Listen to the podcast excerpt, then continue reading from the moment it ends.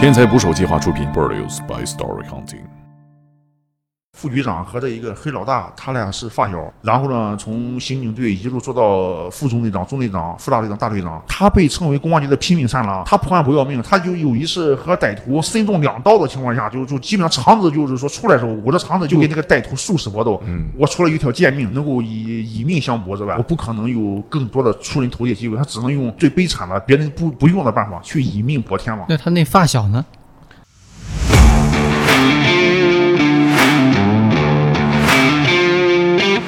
扫黑民警防土地，黑老大他可能呢提前来一次内部的这种演习假审讯是吗？假审讯演习。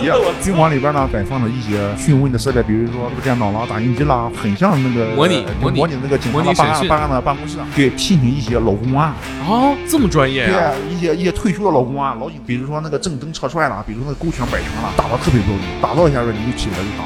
他是负责什么的？他是领导者，掌门。对他带的出去都啊，基本上非常有观察性很强。观赏性，作战能力普遍强，因为有 作战能力。抓他的时候也是聘请的，也是教头，武警武警的这个这个教头。武警教官也也奔着切磋来的，是吧？也也也就是奔着那种提高武艺、提高这自我战斗技术的那个 肌肉都已经活动开了。对对，去的时候就就就活动半小时了呢，就就是上车之前嘛。武术大省的案子太有意思了。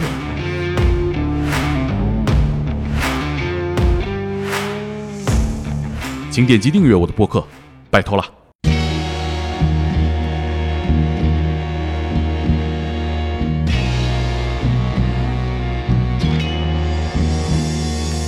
打捞最带劲的职业故事，我是猛哥。今天我们一起来聊天的还有我的同事，天才捕手最自律的男人。认识他以来就没见过他吃一顿正经饭菜的编辑马修。大家好，我是马修。今天节目的嘉宾的职业其实我们不陌生，民警。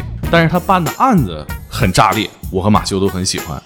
去年呢，他把他们当地最大的黑社会老大给法办了。欢迎我非常喜欢的一位天才捕手的作者，扫黑民警防土地。大家好，我是扫黑民警防土地。哎，防土地这个名儿什么由来？因为我是一名公安战线上的老民警了。我是二零一一年八月份大学一毕业就进入公安战线，快十年了。对，快十年了。当时我是在农村派出所做过三年的派出所民警。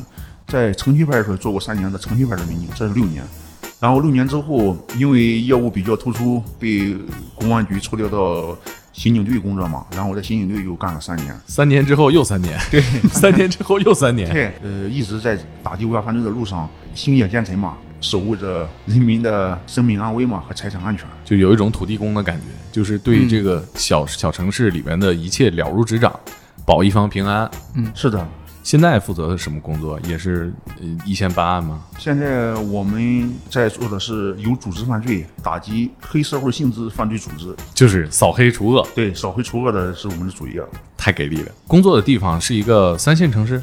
对，你当民警这些年，日常都会做哪些工作啊？接什么样的案子啊？一般都。之前是在做派出所民警的时候，就都是一些家长里短的一些琐事儿嘛，招猫逗狗啥的都有？对对对。农村这个一个派出所负责多少个村子？呃，是个三线交界的一个一个乡镇啊，治安状况相对来说是比较复杂的。嗯，有三十七个行政村，有八十三个自然村，大约有十万十万多人吧。都归你们一个派出所啊？对，村东头、村西头闹起来了，你们全得去。那肯定要去啊！多少警力才能管得过这十万人？除了所长、教导员之后，也就三个民警，就总共是五个民警嘛。你怎么这也好不到哪去啊？感觉。呃，全国各地的民警接的案子啊，跟这个地方的情况有很大的关系。嗯，是啊，一方水土养育一方人，一方的地域文化也决定了他这一个犯罪类型的不同。嗯，就像我们那个三线小城市呢。更多的是一些传统犯罪，伤害类的，呃，侵财类的这个这个案件比较多。呃，村霸啊，我们打打击过村霸，在农村的时候就开始跟黑恶势力斗争。对对对对对，这是有一定渊源的，和我从事过有一定渊源。那个时候村有经验是吧？对，村村霸比较多，只要是依法把它办理了，这个效果，这个打击效果是非常好的，尤其是在农村。这个什么时候开始接触到扫黑除恶这个专项的工作呢？扫黑除恶就是这个一八年底的时候，这国家提出来这个全国范围内的扫黑除恶专项行动嘛，就从那个时候，呃，组建了那个扫黑除恶队嘛。选什么样的人进入到这个专项里头？全民海选，就是海选就海选，就是说还有评委老师拍灯啊，没没没，不是那种，公安局要出公告嘛，鼓励这个广大群众，就是尤其是受害人，遭受过呃黑恶势力这个侵害的这这这种受害人，鼓励他们要积极揭发检举嘛，啊提供线索啊就是这种啊海选线索海选海选线索这个。啊，那你们就是民警怎么去抽调？是自愿的，还是说那个上面就整个队都拉走了？基本上都是有三年以上工作经验，而且必须是政治坚定可靠。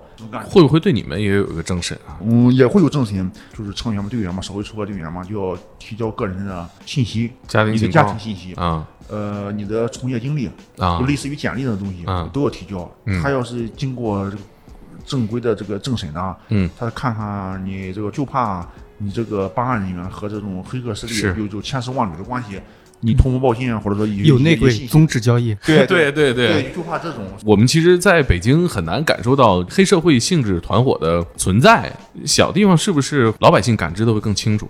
我感觉这普通老百姓绝大多数还是善良淳朴的，即便遭受了一些不公平的待遇，甚至于说他的合法权益受到侵害的时候，他不一定会去报警。呃，像这个扫黑除恶这种全国范围的声势浩大的这个专项行动，一些受害群众就是积极踊跃的揭发检举，这些黑恶势力太坏了，他对这个普通群众的这个这个合法权益是侵害到就是说无以复加的地步，可能说就是这个受害群众不走举报这条路，可能就没法活了，才会选择就是说也不怕打击报复，嗯，我就是豁出这条命，我也得举报你，哪怕我举报完之后我被杀被害了，也要活得有尊严，我也得举报你。不排除有一些人就是借这个扫黑除恶的这个这个这个风头，去达到个人那个目的。除掉自己的黑恶势力对手，对，也借力就黑社会会互相举报的是吧啊，？有有有有，这这叫黑吃黑嘛，也叫俗称黑吃黑嘛。可以给我们形容一下大概是一个什么样的影响吗？对老百姓？比如说，你一个正常的个体工商户，呃，你就在那一个城区去正当的经营，总有那么几个地痞流氓，你开饭店他去吃你饭，要么你给他收他一百饭费，他可能就给你二十，就是这种强买强卖；啊另一种就干脆一分钱不给，给你打个欠条，吃霸王餐的吃霸王餐。啊啊，很多店呢，老板你只要是说说句难听的，或者说不让他走，那可能就是引起一场打砸。那收保护费的也有吧？收保护费也有，好，现在还有收保护费的保护费的有，收保护费的有农村的少一些，城区的多一些。那是城区，就是说势力非常大的那种、那那那种，就是黑社会老大，可能说还有这个收保护费的也也是一种，也算他也算他的一一一种产业嘛。那怎么收？就是什么场景？就跟那个陈浩南他们一样吗？进去了，兵兵乓乓的就要钱？啊，那那倒没有，那就是说，比如说你外地的小摊主啊，啊卖个馄饨啦，卖个在这个街上，过去几个男青年啊，就直接跟老板说，他说我师傅或者说我老大是谁谁，你可以打听打听，在我们这个城区，那都数一数二的黑社会老大啊，这个你这样，你每个月交五百或一千的这个这个保护费啊，你放心，绝对没人敢来欺负你。如果有人欺负你，你给我们打电话，我们过来收拾他。摊主说就你欺负我，没别人欺负。啊，那那他肯定他也不敢，他也不敢，他也不敢说。嗯如果摊主不理他的话，多挤几个人，多一二十人，毕竟是小小小摊主嘛，他他那个座座位是有限的，可能就是二三十人、三五个人一桌，可能一个店就是七八张桌都坐满了。啊那，些人坐在坐在坐在那个那个桌上，他也不吃饭，就在坐着，也不让你然做生。然然然后呢就脱了脱了衣服，露着膀子，显露纹身啊，嗯或或者直接拿砍刀放在那个桌子上。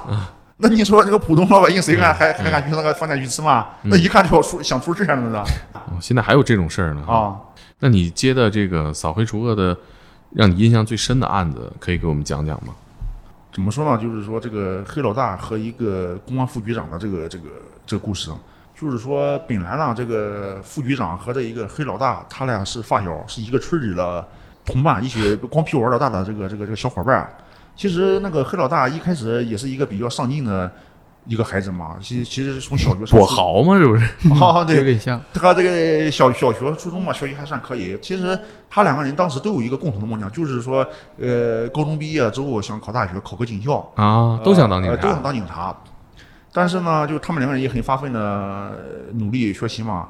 但是在那个黑老大在高二的时候，他家里发生了家庭变故，啊他父亲被一个他们当地的一个地痞给打死了。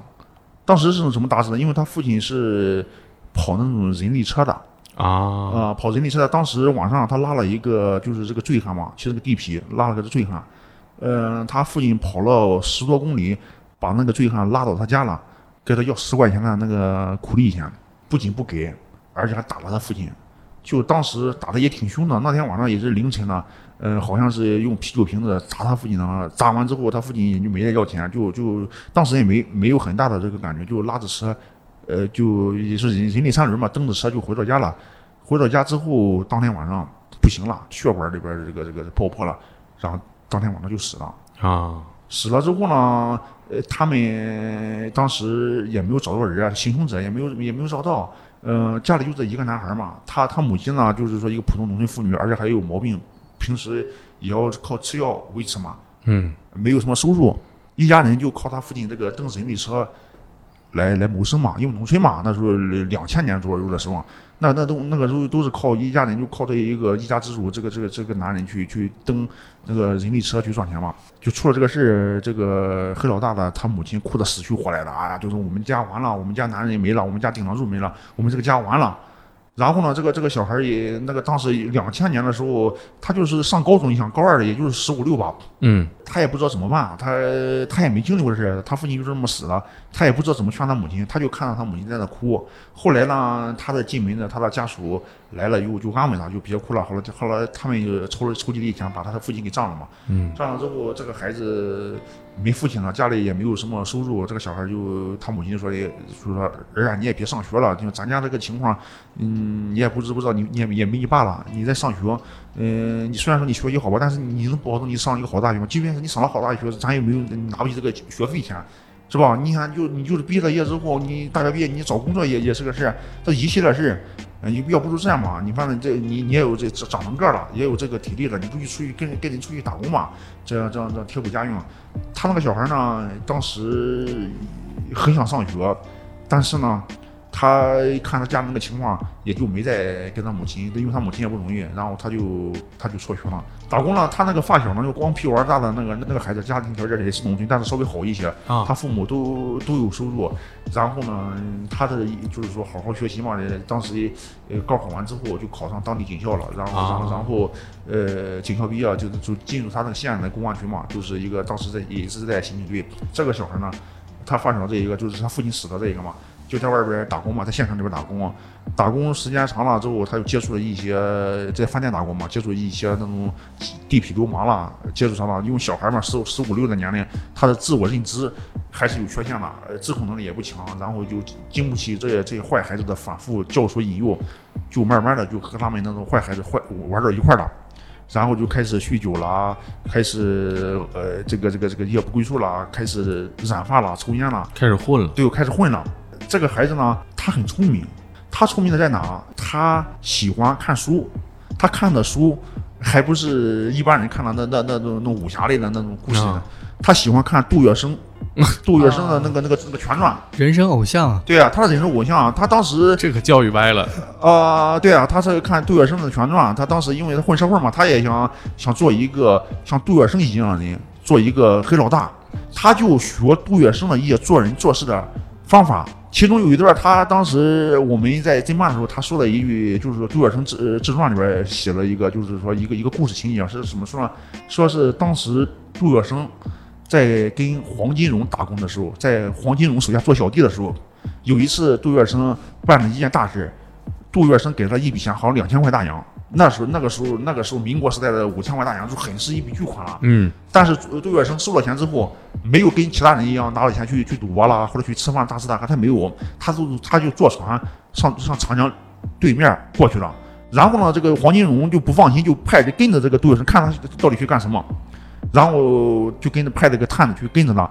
后来这个杜月笙就是说坐船到了长江对面之后，下了船，他他就去了一个贫民窟，把这个五就是两千块大洋一分不剩的全部分给了他那个以前的那些难兄难弟嘛，和他一块玩的那那小兄弟，每人就是说十块二十块不等的，就就全全部都都分下去了，就没有留一分。就是说，因为杜月笙大笙事的人，对嗯杜月笙这个人，他他非常的这个，他对深谙的这个为人处事之道，他懂得财散人聚。我只有把这个财产散布出去了，别人得到我的恩惠多了，他们自然而然就是对我比较信服。他就这么说的话，就是说，呃，在一个，呃，别人存钱，我存交情。有一种那个听懂掌声的那个感觉。对对对，然后呢，就是这个这个混这个黑老大呢，也是也是模仿杜月笙那个做法嘛，打工赚的钱也不多，呃一个月也就是千把块钱、两千块钱左右。他把这些大部分钱都和他们这小兄弟吃了喝了，就呃给他们买礼物啦，或者请他们吃饭啦，然后呢，就是说这个这个拉拢人心嘛。这时候他忘了家里边还有个老妈了啊，他当时这个他母亲那个时候已经吃上低保了。啊，嗨，有有有有有有低保，行。他他偶尔偶尔也跟他母亲也也也也也也也打一些钱，反正能维持生计嘛。这国家政策越来越好了。对，国家政策越来越好了。后来呢，就是说他这个通过这种方式呢，结交了一一大批这个社会朋友嘛。他的一个一方面是他这个比较仗义，善财比较仗义；另一方面，这个这个孩子呢还比较有这一个主意。他们这个小团队里边，这些小哥们里边出了什么事，这个人呢，这个黑老大呢。他会给人家出谋划策嘛？他很会这个察言观色嘛？他的小兄弟有什么事要要求助他了，他都能够听完你的陈述，都能够教给你一些处事的解决的办法。嗯，然后他们小兄弟通过他的建议，往往都能把这个事儿处理好了，能摆平了。然后呢，这就是说深化了他在这个小兄弟心目中的这个权威的地位。因为有事我找他，他能给我出主意，帮忙解决啊。所以他这个威信就一步一步的。建立起来了。嗯，跛豪当年也是这么脱颖而出的，是吧？这所以你看，一些黑老大好像经历好像对有规律，对啊。对，我就总结了，就是说这个黑老大他为啥能够做成黑老大？因为他优秀啊，他优秀，他优，因为他优秀，别人认为跟着他混有前途。对，他就像一棵大树，我跟他混，我有事这个黑老大能保护我，所以说有更多人加入他的团队嘛。所以说他就就是慢慢慢慢的，他身边就积累了一批的这个社会朋友嘛。嗯，那他那发小呢？他发小就是在公安局里边，因为本来就是农村出来的孩子嘛，知道这个民警职位获取非常不容易，非常珍惜自己的工作岗位嘛。然后呢，就是说脚踏实地的，呃，兢兢业业的去开展工作嘛。然后呢，从刑警队一路做到副中队长、中队长、副大队长、大队长，一直做到这个，就是说一基本上每每两年就一一一变动嘛。作为一个农村孩子是非常厉害的，因为他被称为公安局的拼命三郎。他破案不要命，他就有一次和歹徒，就是说身中两刀的情况下，就就基本上肠子就是说出来的时候，捂着肠子就就跟那个歹徒殊死搏斗，抢捂一一手捂着肠子，一手用用用胳膊揽着这个这个这个犯罪嫌疑人，给这个正面民警提供机会，就抓获了这个这个这个就是说抢劫的这个犯罪嫌疑人嘛。太狠了啊！他这个任务线我觉得更难。对呀，还得处理人际关系呢。对呀，这个副局长就是说，像我这种没身世、没背景。没钱财的这个农村孩子，嗯，我除了一条贱命，能够以以命相搏之外，我不可能有更多的出人头地的机会。他只能用用这种最悲惨的、别人不不用的办法去以命搏天嘛。这两个发小后来就是他们一开始走上不同的道路，然后后来怎么又交合在一起？当时这个他的发小做了副局长，他是分管这个治安刑警的这个副局长，他这个县区里边出现了就是说。聚众斗殴啦、寻资的一种小帮派嘛，嗯，就是那还不叫黑社会，那叫恶势力。不大的城区里边有三四股这个恶势力，他这个发小，这个这个这个这个发小也是其中一股。这个警方呢，你说打击的，出动大批警力，一个时间段就统一时间歼灭了所有的这四个恶势力集团，也不太现实，因为他们犯罪也不可能就是说很少有那种当头的这个火拼的三四股，很巧的就一天拼在一块的。呃，从外部打击可能要费时费力。对。而且这个犯罪证据也不好收集，对，所以说呢，他就的这个副局长呢，看着想的是通过外部打击行不通，不如采取内部分化，叫他黑吃黑。他这个黑吃黑呢，就是说还不能都没这个黑社会的，不黑势力的，还有就是所有的恶势力，第一不可能相互残杀，就是说都都都都都是个这个两败俱伤了，不可能达到这种。再一种就是说，如果真要是没有了这个恶势力。这一个恶势力呢，就像割韭菜一样，这三四股恶势力，我今天割了，后天、大后天，可能就会崛起一股新的恶势力。总归就是说，你的割韭菜不可能说把所有的恶势力都割掉，嗯，它其中就要保持一个相对力量比较强的一个恶势力，能够制约其他新出现的一种这种恶势力。或者说给警方提供线索，或者说掌握他们动态。当然，这个恶势力不可能是让他就是说特别的猖狂，特别的那那种无法无天，不是，这就是一种力量制衡嘛。就跟那个电影《江湖儿女》里演的情况差不多。对对对挑一个听话的。对呀、所以说呢，他这个副局长那个时候看到他那个发小，正是这一股其中三四股恶势力中其中一股，呃，力量相对来说还是中等的，不是很强吧一个、嗯一个力量。所以他发小呢，于公于私，于公他想培植一个一个相对大的一个势力去制约其他个势力，于是呢，他是他发小，嗯呃，他通过这种扶持他发小，他发发小做到这些呢，能够反过来帮助他的工作。所以说呢，他们两个人平时他们就是说过年的时候也有主动，因为毕竟是一个村子里边出来的嘛，又是发小，啊过年的时候也会在一块吃饭，然后然后就是说也谈过这个事。啊，那个他那个那个会黑社会的那个那个发小，一听啊，那这个挺好的，那那我我我有人罩着我是吧？背后有有有有大的这个这个这个赵总，那不更好吗？嗯他就想着行，这个事我能办，但他那个发小那个公安局副局长跟他说，绝对不能出格。第一，不能以暴制暴；第二呢，绝对不能采取那种打了、杀了那种方式。反正那我怎么办？我不，我不，我不打打杀杀，我怎么去平息这个这个这个事儿？对啊，江湖那就只能他提供线索让对警察去啊。对对对对。啊，对对对，他这个发小这个副局长说，你可以安排你手下的小兄弟去秘密的属于监视这些其他的那两股三股的那个恶势力，你关注他，收集他们的违法犯罪线索，收集完之后交给警方，警方这边逐一击破。嗯是用这种办法，黑社会的发小的帮助下，这个警方就是说把其他的几股恶势力全部给铲平了，就是把他的经济基础也给铲铲除了。但是他这一股也受到警方的那个一个严厉的这个监视给限制，毕竟他们这个恶势力，他们之前以前有过打打杀杀的，后来他们有了钱之后，他也要做生意了对，做生意，当生意人了。对当生意人啊，哎，他们从这个形成结盟开始，一直到其他的黑势力被干掉，大概多长时间？八年左右吧，八年，那还挺久的。也挺久的。挺久持久战，呃因为因为就是就是这样，因为这个，因为每一股恶势力背后都不是一个人在战斗，他背后都有一股别的局长，别别的对别的势力在暗中支持他们。秦国统一六国一样，不是说一是是毕其功于一一次战争就解决了，不是那样。它经过一个长期的分化和呃并并立的一个过程，最后逐一这这这击破。我感觉中间一定有很多很多故事啊。嗯，那那故事是很多很多，这个有些事儿，因为它的信息量太大，也不可能通过这一次节目能够把所有的事讲清楚。就是说我总结就是说，看什么事不能光看表象，表象背后的那个事或者那个事实或者道理才是最深刻的。有一些东西能够表现出来的一种行为啊，那都是已经这个问题已经激化了才会出现。有一些一一些黑暗的东西你见不到的地方，可能就被私下的就就被抹平了，你看不到嗯，啊。那你说这个就是等于有一个黑黑恶势力把整个当地给统治完了之后，那他们会不会就当他自己壮大，他就不听着警察的话了？有有，不过不是那么明显，他就是再强，不可能公开的给警方、给政府那种公开的那种啊，呃白热化的去抗衡。但是呢，就是说，呃，毕竟你背后有个人监视，那黑老大他也不自由啊。那我我甚至黑老大，我手下这么多弟兄，我老是听你个公安局副局长的，或听你某个领导人的发话，那我我是我是混黑社会的，你又你你又不是我的领导，我为啥要听你的？嗯，等这个人啊，他有了钱，有了实力之后，膨胀了。膨胀了，野心膨胀，虚荣心膨胀，他就不想这这再老老实实的听命于这个副局长或者听命于其他的官员。你说这个有句话说，这个上帝欲使人这个灭亡，必先使其疯狂嘛，嗯，就是因为他太疯狂了。他有多疯狂？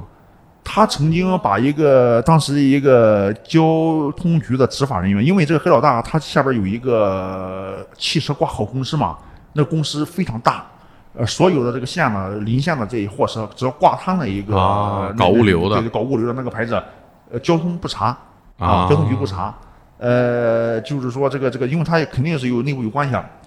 所以说呢，就是当时呢，好像是有一股就刚上班的时候，好像是另一股的这个交呃呃交交通局的执法人员就把他车查了，他去安排小弟去要车，那个交通局的人没买这账，没给他放车，他非常恼怒，因为那个当时扣了有一二十辆货货车嘛，那货车车主都交给每个月都交给这个黑老大，都交给他保护费呢，交这个钱，啊对呀、他感觉我收了人家钱，结果呢，我派去的人没办成事，感觉这个面子上打脸了。打脸了。那个黑老大就特别生气，当时，呃，他他当时已经是黑老大，他有些事他不具体参与了，嗯，但是他感觉背后有人在操纵这些人，在故意给他给给给给他给他给他斗。哎，你说他是不是也怀疑说他这个发小也在找人搞他了？他有对当当时呢，当时事后发现是不是不是他发小，是另一股那个什么，但他当时是怀疑啊，啊，他这个当时就是说也比较恼火啊，行，那你都指我难看，那我就也既然是这，那就撕破脸去干。然后这个黑老大就是他多年不参与这个具体大杀了，然后当时他非非非常的这个这个这个这个这个恼怒，他就是、呃拿上那个那个那个砍刀，带上他的小兄弟，那当时是去了有二百多人，当当时也很轰动啊。当时那个那个时候好像去了有两辆中巴车，还有两辆奔驰，就前后各一辆奔驰啊，场面很很壮观，都那种中巴车。还搞个车队，就搞个车队啊，他这是打打就是说有打击这些打人不是目的，他是要去哪啊？制造声势，直接是交呃交通局啊，直接是冲进交通局了，然后直接就去了之后，呃，就把那几个执法人员就直接给给给给绑上了，拉走了。这么凶残？对啊，直接绑上拉走了。我以为就是去敲打敲打，哎，不是，他直接把把那警察呀。对啊，不是把交通局的执法，啊交通局不是警察啊啊把交通局的这个这个这个执法人员直接绑走了。那也是国家单位啊，那就是啊太凶残了对啊，他他绑走之后呢，就把这几个人找了个偏僻地方给非法拘禁了。啊！那拘禁那不那肯定不行啊，那那国国国家这个这执法人员，那那你能随便拘禁吗？然后他那个交通局的副局长就去过去也也叫了很多执法人员嘛，就去解救他的这个这个这个这个下属嘛。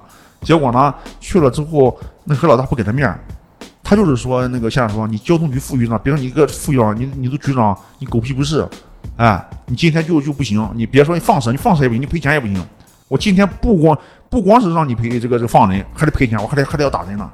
结果呢，就是那个那个情况，就把那一个执法人员打到一个一个一个就鼻青脸肿了，然后交通局还赔的钱，还把车也给他放了，就那样。哦，这么猖狂！对啊我以为是这个事儿他就倒台了，没想到没有没有没有，就就就就就这这么大个事儿，你肯定的时候就引起了这个这个这个，连交通局的人也要上上级汇报，那那一个县里有一个这样的人啊，不这个公开的去去去去去去暴力这个这个妨碍公务，那他这个交通局还怎么去开展工作啊？对呀、所以说他他的交通局的那个领导也会上上上县里反映。你再查别的车，人别的车司机人心里也不忿呐。对啊，所以说这就是他他当时呢，就是说那个行为就是说刚才他太张扬了，他就是说已经威胁到基层政权了。嗯，对吧？你跟黑社会，你跟恶势力之间干，那你们是民间的那那那那种为了经济利益嗯，打斗，但是你这个倾向不行啊，你是对抗政府啊，对呀、那你那你就直接就是说把你和这个国家政府跟政府对立了，这反党反社会嘛。对啊，那肯定如果如果让他去做大做强呢，那他不就是危害一方的这个经济社会嘛，嗯呃发展嘛？所以说呢，因为扫黑除恶一一来的时候，他第一个就就被办了。啊，那这个副局长跟他后来的他们两个结局分别是怎么样的？后来这个副局长因涉嫌包庇这个呃主呃包庇纵容黑社会性质犯罪这个这个这个罪名嘛，判了。啊，可是副局长在这过程当中没去推动什么事情吗？就避免这个情况发生。就是在这个扫黑除恶之前，因为他这个行为特别猖狂，有群众举报这个事，举报到省里边，省里边派这个督察组来调查这个事的时候，这个副局长给他通风报信呢，因为他通风报信让这个黑社会老大提前获知信息之后潜逃了，跑了消灭一些犯罪证据。啊结果这个案件没办下去，啊也是因为这个事追究到他这个副局长的那个那个责任嘛。那跑哪儿去了他？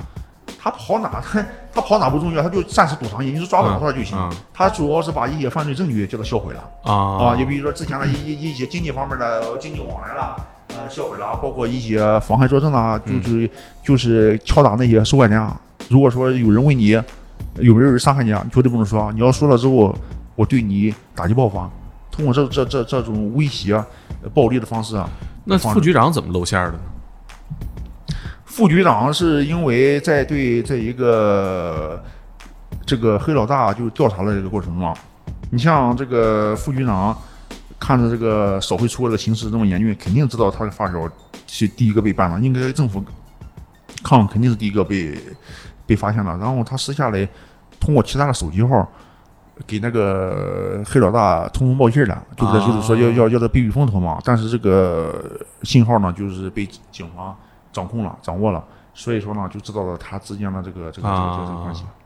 就他们两个人之间有没有那种利益交换？就是不单纯是就他们刚开始呃把别的恶势力铲除的那种那种配合，就是更加的私人的那种利益交换有吗？钱或者是别的啥的？倒是没有，因为他这个副局长嘛，其实还真没收到钱。为啥呢？他、哦他不是不是说那种就是说借这种事儿就去发财的那那种主，他是他的目的呢，还是想就是说借助这个这个黑老大的这个势力去纯粹的干活儿，对去压制。因为这个这个副局长查账的时候，他并没有查出很多的这个这个这个赃款，也没有说。做副局长这几年有特别大的收入，基本上就是可能说他的下属给他送过部分钱，但是那个啥，他跟黑老大之间的那个特别大额的经济往来没有没有这种。这个我还挺意外的，我以为肯定会有，没对啊，想到我我们也认为，后来我们我们问这个副局长，我说我说就是说就是说办案的纪委人员也问他，你为啥就是说你给他帮了这么大的忙，呃，为啥就是说他没给你送过钱吗？他说送过，但我没要。问他你为啥没要？无义之财，来得快，去的也快。好复杂呀，我觉得这个哦，对啊对啊，他当时是就是说，他这个为啥要利用这一个这他这个发小去制衡其他恶势力量？因为你只有把其他的恶势力就是平息了，能够制约了他们，这些恶势力不出来给你捣乱，不出来这个犯案，可能说这个当地的这个这个治安秩序就比较好啊。即便是说有有有有有聚众斗殴的，也能尽尽快的都掌握线索，也及时的打击。他就是说，更多的是对他这个政绩方面的一种帮助。嗯，啊，政绩帮助他不是要钱，他是要仕途。对，要仕途对啊，这个这个这个副局长，啊副局长呢，这当时了，如果没这个事儿，可能就是现在已经可能是局长了，甚至说是更高呃职职位的这个这个领导了。就是说，他就是要要要要要要要政绩，他眼光很长，嗯他因为呃他知道，如果说这个这个这个黑恶势力和他们走得近了，其实就把自己和他绑到一块儿了，对那你自己就没有这个人身这个安全了。他出事你跟着出事，啊，就是这样。他相对还是想摘得干净一点，往上走。对对对，他往上走，他不想是去跟他冒这个风险，他知道这个这个这个这种不义之财获取，他是通过暴力的手段、不合法手段获取的，也会这这一会儿可能很强，嗯，是吧？你物极必反，你你猖狂到一定程度，肯定要走下坡路的，肯定要要要有有有一个颓颓颓败的这个这个颓废的这个这个这个过程，这个颓败的这个过程。其实像你们那儿，呃，交通四通八达，干物流其实是收入挺高的。对啊，我们那个地方是啊，就是说物流业比较发达，因为我们那边靠这个呃沙资源比较多嘛，因为你现在这个房地产建设这个嗯这一块都要用沙嘛，所以说那边的大货车运沙石料的比较多，所以我感觉局长可能其实面对的诱惑也挺大的。诱惑挺大的。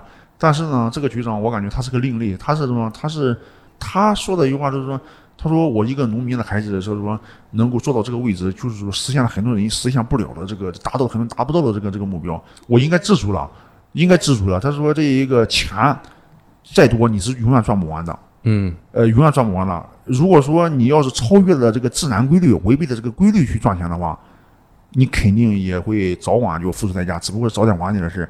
哎，我有一个问题啊，就是你刚才前面说过，一个地方的黑势力、恶势力在铲平了之后，它像韭菜一样，然后它会有新的一茬长出来。那现在你们把这些恶势力都扫黑给它扫完了，那它会不会新的又冒出来了？这针对这个问题啊，这我们一开始的时候也探讨过，可能有，但是可能性不会特别大。因为现在这个扫黑除恶三年已经接近尾声了，现在中央的这个督导组也在全国各地去督导嘛，就是说要建立长效机制，以防止这些黑恶势力死灰复燃的一些长效机制。它这个长效机制是一个全面的这个这个全面的一个一个长效机制，怎么全面呢？不光你政府、公安、司法机关，还有你这一个就是当地的一些就是说这个。分管一些经济的部门，比如说交通啦、一些公路啦，还有一些工商税务啦、质检啦、税务部门啦，它都会有一个这个这个这个相应的一一个一个一个建章立制，就是说从官方这一块，就是挤压它这个黑恶势力犯罪空间嘛，生存的土壤给它铲除了。这样的话，就是说，就是说在死灰复燃的可能性。很小，但是也不能防范有一些个别个别的一些公职人员，可能说意志不坚定，可能说被人引诱、被人教唆或被人这个这个贿贿赂了，可能去。但是呢，就随着咱国家的这个这个司法监察体制的这个完善，这种可能也也很小，反腐力度也非常大。基本上我知道的时候，你要一个公职人员参与这个普通治安赌博，可能就开除你。你酒驾更不用说，酒驾直接开除，然后就判刑。你跟人打招呼减轻处理吧，降格处理不会有了。你公职人员，你干预这执法部门这个办案。他是有记录的，嗯啊，也就是说，你要是干预这一次，你给打一招呼，你就把你的这个政治安全和他这一个你要帮这个熟人就绑到一块儿了。他出事，你跟着出事。我想着每个人，尤其在小县城呢，谋取一份体制内的工作，也是挺不容易的。不可能有人就是为了为了两条烟，或者是三瓶酒了，去去去去去去去以身试法，去把自己的政治安全和这个人绑到一块儿，嗯很少了。呃，扫除这个黑恶势力之后，这个社会风气是明显净化，社会自然秩序是空前了这个这个这个好转。以前我有我认我我深有体会，以前城区派出所一晚上也可可能出打架斗殴了，出十几起这个打架斗殴案件。啊现在基本上就是说一晚上出不到两到三起，而且那两到三起还不是聚众斗殴，都是家庭的一一些晚上喝醉酒的丈夫打老婆了，或者邻里之间发生矛盾打架了那种，没有那种在在街头上公开的这种斗殴是吧？没了，就目前的没了，基本上就快绝迹了这个。而且很多的以前社会出国之前，很多的那个男青年啊，就是说光着膀子喝啤酒，然后一堆人七八十个人，二三十的坐到一块儿，咋咋呼呼的，然后露肿一身文龙赤虎的，又是拿着、拿着这这这这什么呢？以前不是有句话吗？叫大金链子小金表，一天三顿小烧烤吗？现在这种这种现象基本上没了。那像这个整个这个项目里边，你负责哪一块儿？审讯跟调查嘛，你负责审讯的一般都是什么样的嫌疑人？一些组织成员、骨干，骨干对。这帮人是不是总被审啊？嗯，差不多。他们这些人身上也一调查，都基本上都有违法犯罪记录，都基本上都有前科劣迹。你是不是审之前每个人都得 看看他们的这个？对对对，你应该要知己知彼，方能百战不殆嘛。你只有对你的对手全面掌握，你才能够审讯有力度、有针对性嘛。好审吗？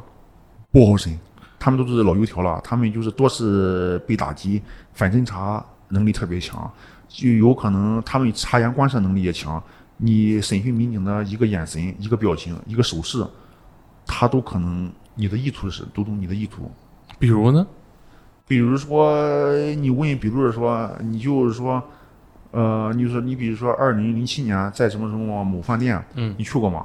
他就说我忘了，我不我这么长时间我不忘了。嗯他可能就是这个过程中就就是说这回应啊，可能那个时间段儿我是在里边儿来，我带人去打人了，嗯或者是我去打砸他的店铺了。他说我忘了啊啊，然然后你又你问他又那为什么当时你忘了为什么当时监控里边有你的镜头出现？哎，他他他就进一步确认，可能就就是问这个事儿。啊我刚才说我记不清了，我我没说我没去啊，我说我我记不清了，我只记不清了。你现在提供这个录像，又我又回忆起来了。你看都都过去十多年了，我现在又想起来了，我确实是去了。啊啊，那你问了你去去干啥了？他说干啥了？我我我我我我忘了我也忘了，就是因为这么长时间了是吧？那嗯那个时候晚天也晚了吧，我喝醉酒，我也不知道去干啥了。嗯然后你就说，哟，那为啥你你认识谁吧？啊，他说认识啊。哎，他有可能要是提这个人，可能是就那是聚众斗殴的时候，啊，跟他一个一个一个组织成员，你认识啊？那说人人就是说，怎么怎么有人说你去在现场去打架了？他就是说，那个那有人说我去打架，那有很多人说我没去打架，那你为为啥没去调取那也没说我打架人家的那个那个那个那个那个笔录啊？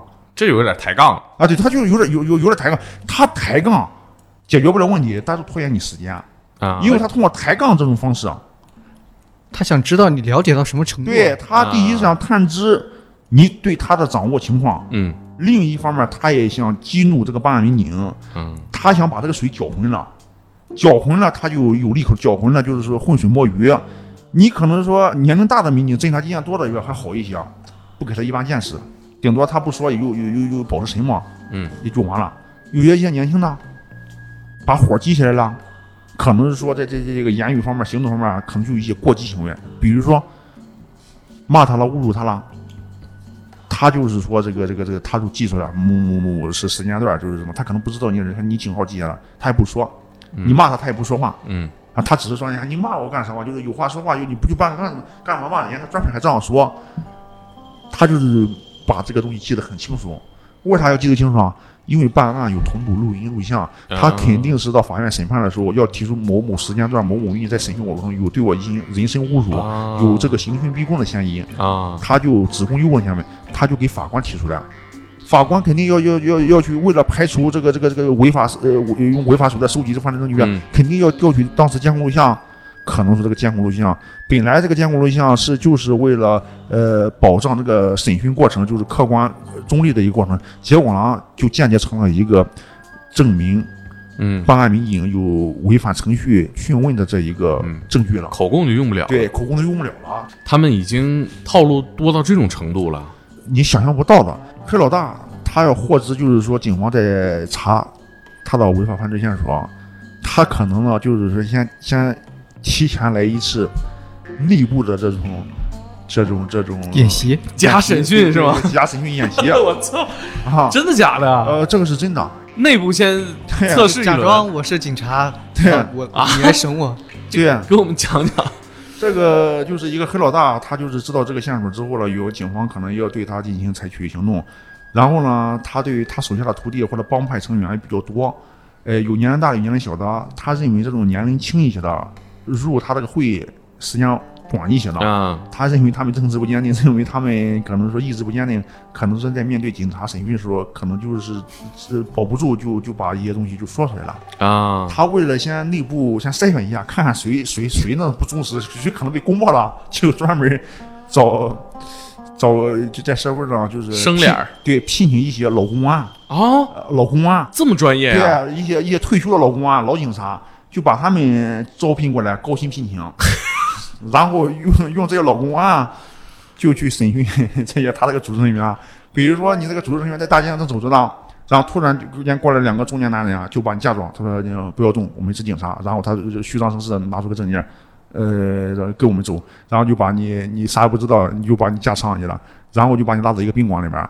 宾馆里边儿呢，他他他这个呃这个这个摆放了一些讯问的设备，比如说笔记本电脑啦、打印机啦或者桌子啦，很像那个模拟呃模拟模拟那个警察的办案办案的办公室啊。嗯然后就让你坐在那个地方，然后有有一般四个人，有两个两个在问他，两个在看看守你的，嗯情情况非常像，他也会按照那个程序给你来一遍。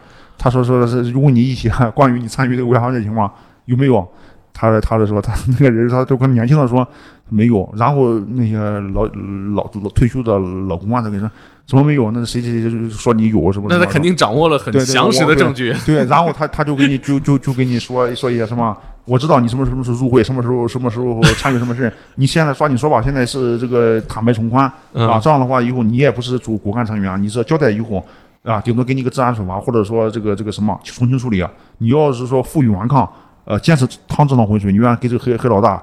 一块儿的去去去去去判刑的话，那你就这样继续负隅顽抗，嗯，一那个年。对那个年龄小的参与违法犯罪少的，他也应挺说的，看那个气势确确实挺像的，而且而且确确实是干过人。对对自己自己确实干过，而且参与的不是很深呢，嗯，他可能保不齐就就就就跟人说了。哎呀，那那这个他这个内部测试看来卓有成果呀。对那个内内部测试就是说筛选了一批那种那种意志不坚定的，被筛选出去啊，然后呢就叫退会了。然后退会，但是这个不保险啊！你把这个帮人给他退会了之后，警察还会再找到他们，然后，那他既然不是这会，到时候第二次被找到了，真正被找到，他不是更加的就要把这个事儿给抖露出来因？因为他这一次这个被这个模拟了，被演习了，呃然后呢不合格，这个黑老大就给他谈了。他说这个这个就把这个就就就就给他说，陈警长，这人都是我找的，给他说了。啊，这个事有点尴尬。对对，你没你没通过考核，啊，你这个还得解聘了，解聘了。这个这个这个什么？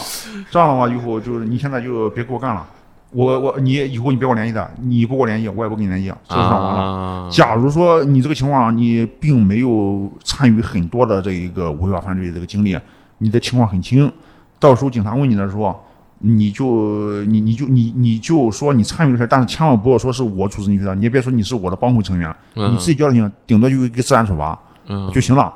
你如果说要是说跟着我这样，我支持你干嘛？如果把我，如果说你看到了吗？我能把警察老警察聘 聘聘聘用过来，能够处理你，我一样能知道真警察要审讯你的时候，我也能获得信息。要是让我知道了，我跟你说，就不是那么的拘留你几天似的，我可能让你家破人亡，就这样就这样威胁他。嗯其实那些那些年轻的人啊，他他也确实是，你看他他都他也恐惧这个事，他也会咨询一些专业人士啊。你看，就把那个过程找个信的过程，就把事说了，人家可能说，哎呀，你这个事确实不行，顶多有个治安处罚，拘留几天。嗯他们一想也是，嗯然后再加上黑老大给他们黑虎他们也给他言语威胁了，可能就是说真要被被被被抓走被询问的时候，他就是说我自己去了，我啥也没有，我就是自己去了，可能就是警察就拿他没办法，就就是顶多就个治安处罚。他们也不想被抓嘛。警察找他们也不想把自己搭进去。对对对，他们他们他们不，呃他们就说，那我要是说我本来我就这个行政拘留几天，啊三天嗯五天十天呢，结果呢，我因为把黑老大的事给抖露出来了，结果呢，我我何必去去冒这么大的风险呢？等于说自然解除劳动合同了，对对对，他第二次被抓去的又是你，就还来还来啊！对啊，因为因为通通过了那一次那一次培训之后呢，他经历过一次了，真要是有真警察审讯的时候，他不怕了，他反而很轻松了。反正我都觉得就那些事儿，你再问我就说那些事儿，打死我都不说了，啊，对吧？他就有免疫力了，你知道吧？他就有免疫力了。哎那有没有人就是说内部测试了通过了，然后就加官进爵了？你说这个有通过的，啊，但是呢，真正是说这是被警察逮逮住审讯的话，没用那些东西。你就培训的再好，呃，在这个警察面前也是说警察的那个那个凌厉的审讯形式之下，势如破竹的这个形式，他们也坚守不了多长时间，顶多就是比比普通的那种坚守的时间更长一些，多坚持个一月俩月，顶多就两个月就撑死了，有个规律，最多是一个人。嗯，最抗衡就再硬的也就也两个月，两个月之后他也熬不住了，他也就说了，他为什么会熬不住了？熬不住是因为他是你这个指定居所之后，别人不跟你说话啊，就我啥也不说，你你自己想。你要是你认为你要是没事，那你啥话也不说啊，到时候给你办手续，直接把你送看守所刑事拘留逮捕你啊，你啥也不说。我们现在也是零口供能办案，只要能外围证据证明你你参与这个犯罪了，一样能办。你可以不说，他可能真不说。但是后来呢，实在想找人说说话，对我们呢，就是说，把很多的人都关在一个指定居所那个那个那个居所里边儿，嗯然后我们会 不定期的带一部分人走，啊，被警察呃被警察拉走啊，拉走之后这就再也没回来，这些人那就确实是给他心理暗示。对，现在现在但是后来呢，一开始跟关一块的有有二十多个人，后来走着走着可能就剩了两两个人了。啊，嗯那两个人又啊，有时候还另另一个还被经常被带带带去不同的地方，嗯还可能又不行。你看这么多人，以后嗯都没回来，是这帮人他妈孙子是不是招了已经？对对，肯定有事。你们审时候也有技巧吗？说你别硬撑了，就剩你自己了。对对，就是说这个这个这个，他说就是说你越是顽抗，等别人都说了，别人说的越多，我们掌握的信息这个证据越全面，到最后别人都都说了，最后就是你自己了，可能这个事就就就就砸你头上了。他他都害怕了，那那不行，那不行，我我没有参与这么事，他说那帮人都他妈都都把我供出来，我没有是不能都把这这这那个把死人都往我身，都把我头上扣，那不行啊，那我肯定要澄清啊，他可能就就就就就熬不住了。就就形成猜疑链了嘛。嗯就是其实这帮人谁也互相也没那么信得过对方。对，本来呢，他们就是一个松散的、松散的一个一个一个就为利益对为利益集合到一块的一个一个松散的，不是什么革命战友啊，对对对，他们就是为了利益。你想，他们不可能，他们每个人在犯事的时候，他就给自己也也计算，一下，我就要参与这个事，判几年。拘留几天，他们也会有有有一个心理账，嗯他们也不可能就是说为了为了维维护你这个组织利益，又他去他去这个这个这个这个抛家舍业的，呃呃抛妻弃子的去去去蹲监狱去，他们又不傻，年龄也不小了。是吧？他们也知道，如果你你黑老大是又又地位高，你一年挣几千万，那我就是一个小弟，可能就挣个你个死工资，给个给个三百五百的，办一事给个三百五百，一一个月只发个三千两千的，是吧？必再说他们这个东西，就是本来这些这个组织成员，他们有自己的这个正当的这个这个这个工作，比如说啊跑跑运输啦，比如说做点小买卖啦。他加入他和他这个黑老大，呃，就是说呃联联系到一块儿呢，就是为了以后在工作中别让人欺负了，有有有人欺负他，他可以给黑老大反映，黑老大带人去帮他帮忙架势，来保护他嘛。不是那么紧密的哎，对，关系。不是不是那么紧密的，做个兼职，对对对对对 斜杠青年。对对对对，所以说他就没没有那个利利益共同体，并不是那么紧密。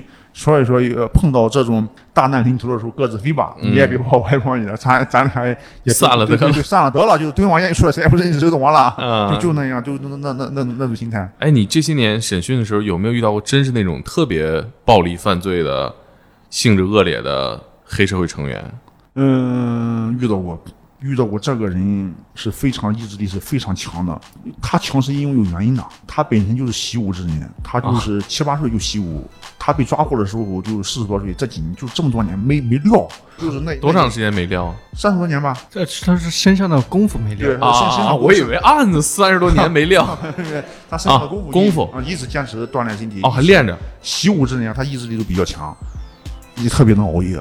那个人四十来岁，看上去跟二十岁的小伙子一样，哎，特别的那个肌肉，身材好，身材好，肌肌肉块很发达，而且臂力也非常强大，臂力特别强，而且他那个那个标准的那个武术动作，比如说那个正蹬侧踹啦，比如说那个勾拳摆拳啦，打的特别标准，而打到你头上，基本上就是打到一下子你就起不来，就打懵了那种，确实是这么，强悍。就就就是很强。他他他是负责什么的？在组织里？